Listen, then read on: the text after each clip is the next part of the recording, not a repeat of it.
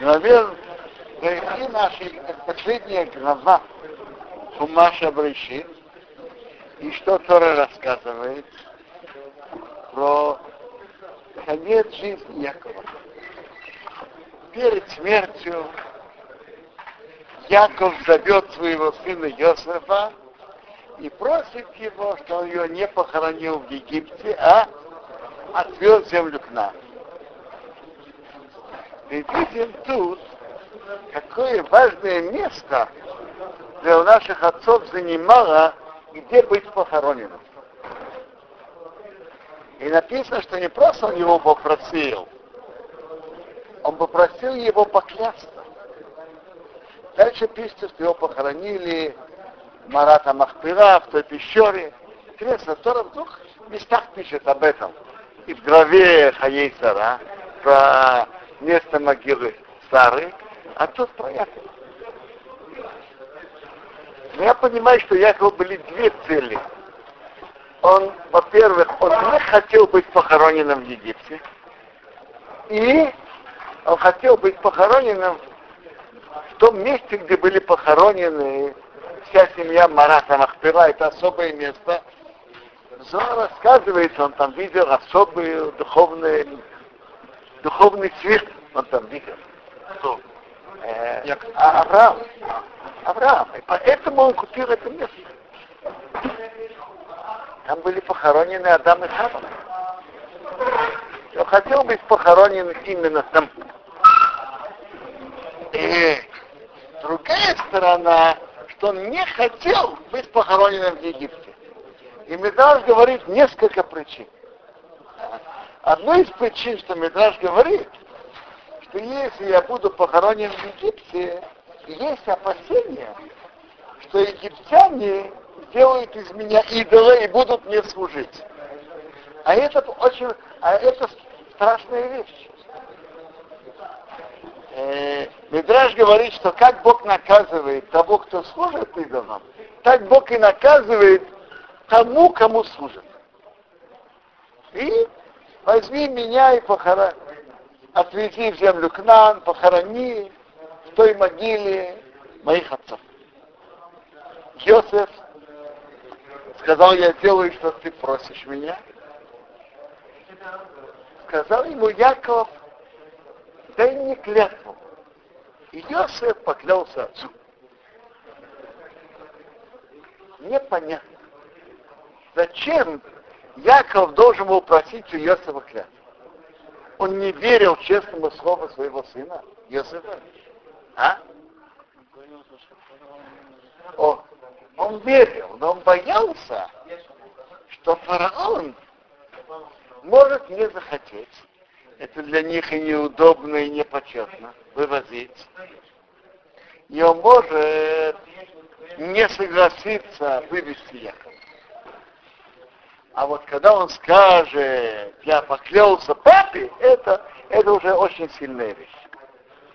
И мы видим точно, что фараон слушает, кто что клятву будет. Для фараона это важно, для фараона. О, вот сейчас, сейчас поймем. В конце мы видим, что фараон сказал Якову, сказал, не Якову, сказал тому, кто спросил его, иди и похорони твоего папу, как он взял у тебя клятву. Получается, если бы не клятва, то он бы не согласился.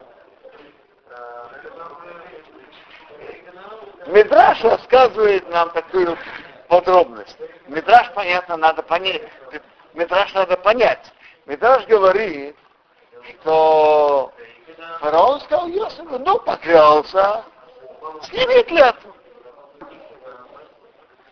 И так, говорит, я на тебе тоже поклялся. Э, Йосиф, там было почетом знать языки.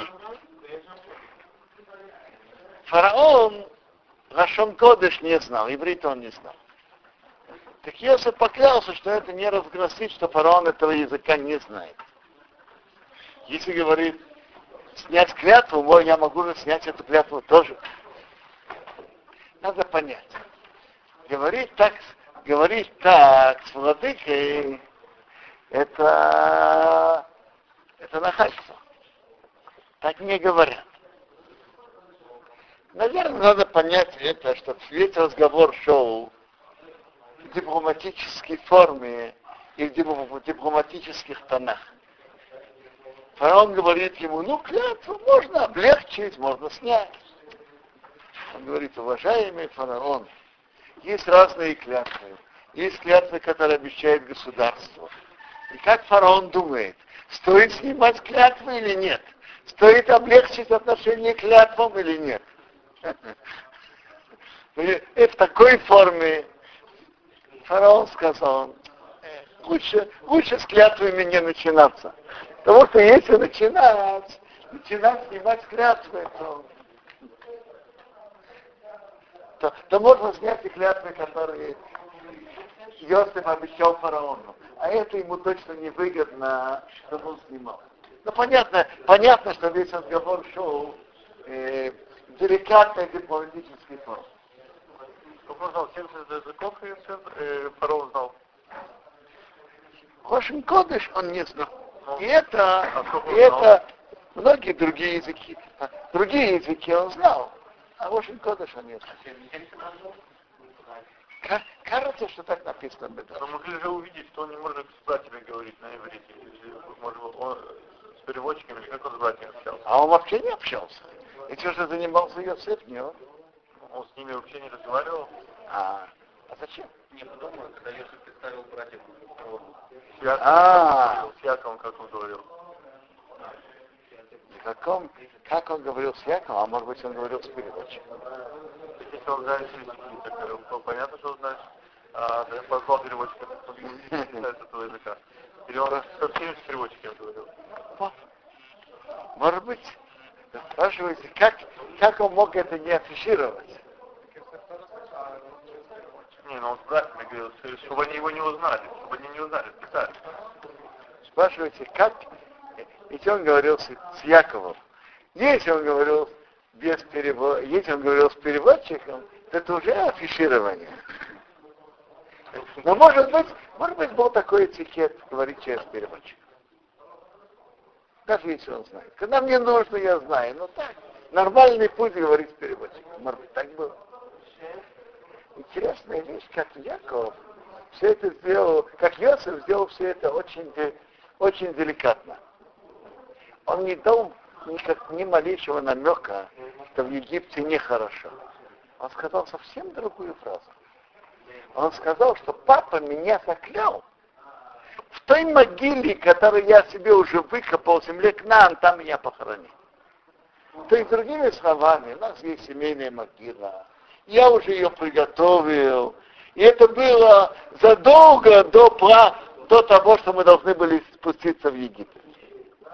Раз уж так есть, в той же семейной могиле, как, как семейное, как желание личное. Я слышал интересный комментарий. Почему написано, что Йосиф попросил, от людей фараона и людей придворных фараона, чтобы они просили фараона. Остается вопрос. Если он должен первым человеком в государстве после фараона. Правильно? Чтобы пойти фараону, он должен был пользоваться каким-то придворным. Он сам не мог зайти и поговорить. Вы знаете, зачем делать что-то через другого, если можно сам Почему же Иосиф попросил кого-то говорить о фараону? Зачем просить других, когда он может сам зайти и поговорить с фараоном? А с одного большого Талмит Хахама я слышал оригинальный э, ответ. Иосиф, представим себе положение. Иосиф приходит к фараону. Папа меня просил, чтобы я похоронил моего отца. А, отец, а, отец меня просил, что он хочет, чтобы я его похоронил в земле к нам. Я хочу подняться, мне отвезти отца, похоронить и вернуться. И вернуться. Вы знаете, что фараон может ему сказать? Дорогой Йосиф, между нами говоря, ты же знаешь, что все руководство государства держится только на тебе. Я могу тебя отпустить на какое-то время из Египта? Я не могу. Все руководство держится только на тебе. Это если Йосиф войдет к фараону. Лично. А если он пошлет кого-то из придворных, вы сами понимаете, что какому-то министру транспорта, какому-то министру фараон таких слов, такое объяснение не скажет. Поэтому он послал кого-то другого себя. Кого послал? Не написано.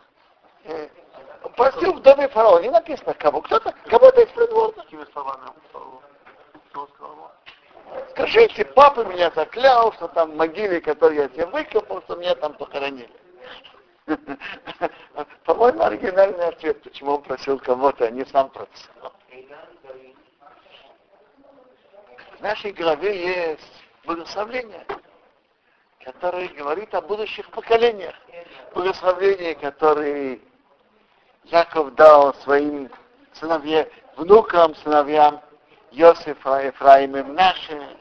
Благословление, которое он дал своим сыновьям. Давайте начнем по порядку, как в нашей главе. Что он сказал Ефраиму нашим?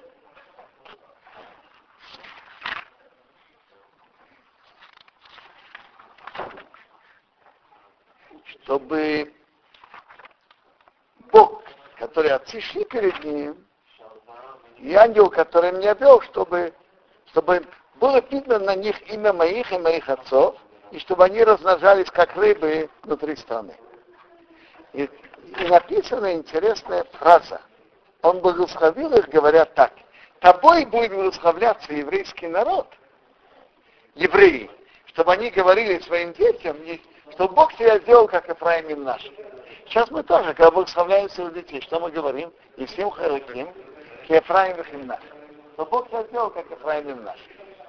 Задается вопрос, а что особенно в Ефраимом нашим? Почему каждый еврейский папа благословляет своих детей и говорит, что они были как Ефраимом наш. Что в них, что, что в них особенного просить, чтобы дети были как они? Я слышал несколько объяснений, что особенно в них. Одно объяснение такое. Вы знаете, что, что остальные внуки Якова родились в атмосфере семьи в земле к нам, э, как говорят, под крылышком дедушки Якова. Там были дяди, и все в своем месте, в своем окружении. Ефраимов наши были единственные, которые родились в Египте. И несмотря на все это, они не поддались влиянию окружающей египетской среды. Они же были не только в Египте, они были возле, возле двора фараона. А вы знаете, что при дворе атмосфера очень не, не, непростая.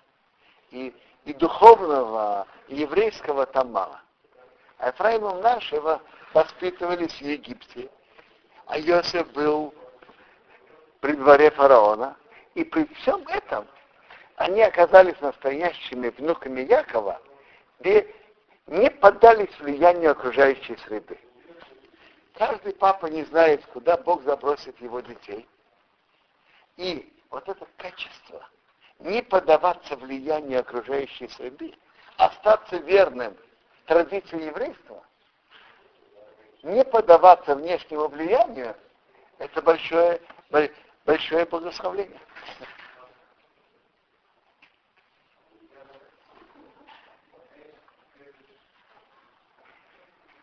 А так в этих новах, я слышал еще комментарии интересные.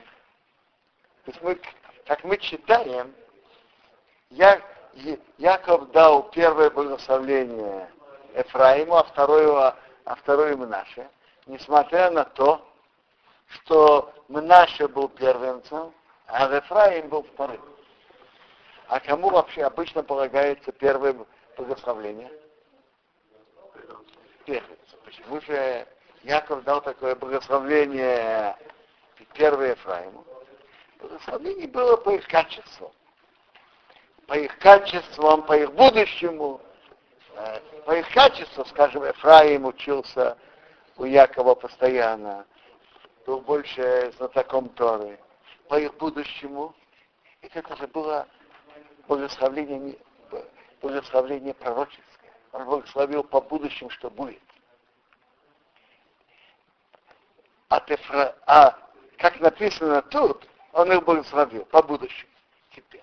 Но несмотря на то, что он благословил младшего, первым благословлением положил на него правую руку, Мнаше не обиделся, не завидовал брату, а в Ефраим не возгордился. Вот так, так Яков видел. Теперь, само это качество, не завидовать и не гордиться, и что есть дружба между братьями, это великое качество. А что таки произойдет особого из Ефраима? Из Ефраима произошел Ишуа Бенун. Как написано тут так. Он сказал, э, Йосеф сказал, папа, почему ты так ложишь? Ведь это первенец, вот правую руку на его голову. В чем, был, в чем тут было, было незнание не Иосифа? Иосиф подумал так. Кому полагаете первое благословение? Кому? Первый первенец. А правая рука это более сильная, чем левая. Значит, на кого надо положить правую руку? На первенца. Кто первенец? Наш. Теперь так. Когда кто-то встает напротив другого, то руки ведь меняются, стороны меняются. Правильно? А Йосиф, Йосиф стал напротив Якова. Значит, он подумал так, для того, чтобы у Якова было на правой стороне Мнаши, а на левой Ефраим, что мне надо делать? Сделать наоборот. На правой стороне Ефраим и на левой Мнаши, чтобы Якова был на правой Мнаше и на левой Ефраим. Он поднял. А Яков что сделал? Поставил руки так.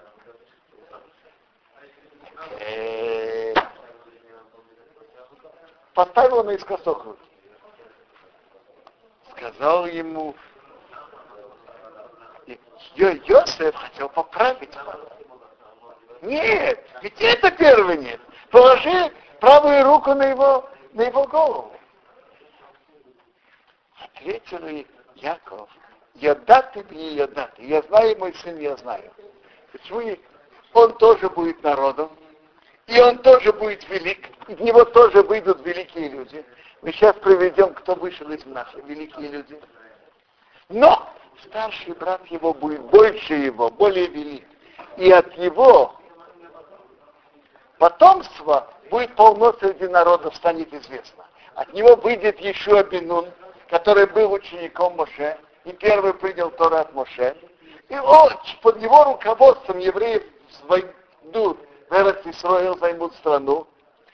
Он остановит солнце войне Хивоне, он сказал Иешуа, солнце остановится, потому что мы в середине войны остановится. И это будет известно, слышно по всему миру. То есть из Ефраима будет более великие люди. Так, почему Яков сказал, я знаю, мой сын не знаю? Почему два раза? Очень просто. Во-первых, я знаю то, что ты знаешь. Ты думал, что я не знаю, где стоит Ефраим и где стоит наш. И поэтому я положил правую руку на это. И я знаю сын. То, что ты знаешь, я тоже знаю. Где стоит Ефраим и где стоит наше. Хотя у Якова глаза не видели, но то, что ты знаешь, где стоит Ефраим и где стоит наше, я тоже знаю. Это первое я знаю. А второе я знаю, но я знаю то, что ты не знаешь. Я знаю будущее, которое будет. Я знаю, что произойдет в будущем. Что выйдет из них. Из наших тоже выйдут великие люди. Но из Ефраима выйдет больше. Как мы уже упомянули еще минуту. А вы знаете, кто вышел великий человек из наших? Один из еврейских судей, который спас евреев и вел войну против Медиана, был Гидон, который происходит из наших. Евреи были под игом Медьяна, и Мнаше был тем посланником Бога, который вышел на, на войну, и Бог ему помог.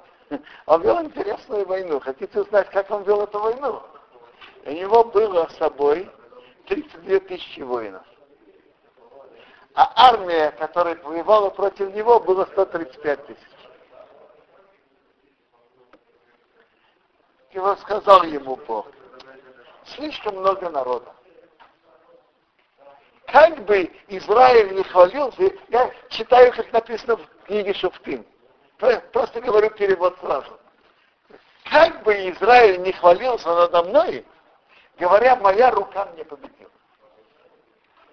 И теперь утром объяви, кто боится, пусть утром уйдет. Кто боится, пусть уйдет из армии. Он объявил. Сколько вы думаете из 32 тысяч ушло? 22 тысячи ушли, а 10 тысяч осталось. Говорит Бог Гидрону, еще слишком много народу. Приди к воде, и я его испытаю там. Кому я скажу, иди пойдет, он пойдет, а кто сказал, не пойдет с тобой, он не пойдет. Там была проверка такая. Были, которые стояли на коленях, а были, которые не, не стояли на коленях. Нагибались, не, нагибались по-другому, не стояв на коленях. Сказал, только те, которые не стояли на коленях, их возьми. По-видимому так. Э, вы знаете, что есть у человека, человек нормально, когда он что-то должен делать, что он делает? То, к чему он привык. Те, которые привыкли кланяться перед идолами, то когда они шли пить воду, они тоже стояли на коленях. А те, которые этого не делали, так они просто набирали воду рукой и пили. Так там осталось из 10 тысяч, знаете, сколько осталось? 300 солдат. 300 человек. Говорит, эти, эти 300 человек я помогу еврейскому народу, а остальные пусть разойдутся. Он вел войну с этими 300 солдатами против армии и 135 тысяч. Тоже большие чудеса. Но он говорит, при всем этом он тоже будет велик, но младший брат будет больше велик, и о нем будет больше известно. Еще Бену, который занял Арацисрой. То есть это благословение было по будущему. И Ефраима поставили раньше, чем наши. Э, дальше в нашей главе говорится э, про благословление, которое Яков дал своим сыновьям. Это благословление тоже пророческое и тоже говорит о будущем. Например, тут говорится про Иуду, что из него выйдут руководители народа, из него выйдут цари. Он как лев. Твоя рука в затылке твоих врагов. Это значит, ты будешь гнаться с твоими врагами, они будут убегать от тебя. Ты будешь как лев. Ты будешь, и тебя выйдут цари, руководители еврейского народа. Не отойдет Чезар от Иуда. То есть всегда руководитель еврейского народа будет от Иуда. Начиная с Давида, руководители были, руководители еврейского народа, цари были из колена Иуда. Когда придет Машех, он тоже будет из потомков Давида, из колена Иуда. Э, есть интересное благословление другим тоже по, по будущему. Биньям, Биньямин, он как волк. Утром он ест добычу и вечером делит добычу. Почему утром делит добычу и вечером? Почему? Раша говорит так. Биньомин играл решающую роль в истории еврейского народа два раза. Он был в центре руководства еврейским народом. Два раза играл решающую роль. Первый раз утром на заре еврейской истории, кто был первым царем над еврейским народом, который был выбран? Царь Шаул из колена Бениамина. Первый царь над еврейским народом, который Бог через пророка поставил, был царь Шаул, ведел войны с филистимлянами, с Амалыком, вел войны. Первым царем был царь Шаул. Интересно, Иуда сравнивает со львом, а Бениамина сравнивает с волком. Волк, э, лев это постоянный царь, а тут это волк. Второй раз на закате еврейской истории. В начале второго храма это был уже закат чудес, которые были с еврейским народом. И это было скрытое чудо. Когда Аман хотел уничтожить весь еврейский народ, кто спас положение? Мордха и Эстер. Они, они вместе руковод... Мордхай руководил, Эстер выполняла, и вместе они спасли еврейский народ от уничтожения. И зака, на закате еврейской истории, в закате имею в виду эпохи, которая была после первых храма, когда уже не, не было видно таких открытых чудес, так э, Мордха и Эстер из колена Бениамина были те, которые спасли еврейский народ.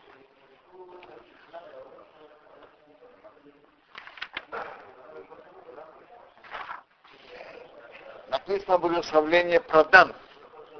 Из Дана, что особенно было у Дана?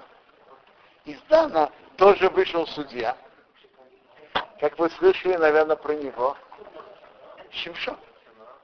Он будет судить свой народ, как один из важнейших колен Израиля. Он, из него выйдет судья. Кто из него вышел? Шимшон, большой судья, который руководил еврейским народом. И он его сравнивает, как змея на дороге. Пусть будет как змея. Как змея на пути. Который кусает пят, пятой лошади, а всадник падает назад. Почему? Что это за сравнение со змеей, которая кусает пятки лошади, а всадник падает назад? Последний геройский поступок Шимшона был, когда филистимляне его взяли в плен, и они сделали большой пир. Шимшон попросил Бога, Бог, дай мне силы только на этот раз. И там были два столба, и там было много филистимлян. Сказал, пусть я умру вместе с филистимлянами, я там щу месть одного моего глаза от филистимлян. Они его выхлили оба глаза. Он взял, ухватился за столбы, э, приблизил их один к другому, и крыша рухнула, все филистимляне, филистимляне погибли, и он тоже, и он тоже погиб. Так это он схватил за пятки, а упал, всадник назад. Он ухватился за столбы, а, а все остальные. Что? Там написано, что было больше, что погибло при его смерти, больше он убил при своей смерти, чем он убил при жизни. Так, это, это пророческие благословления Якова.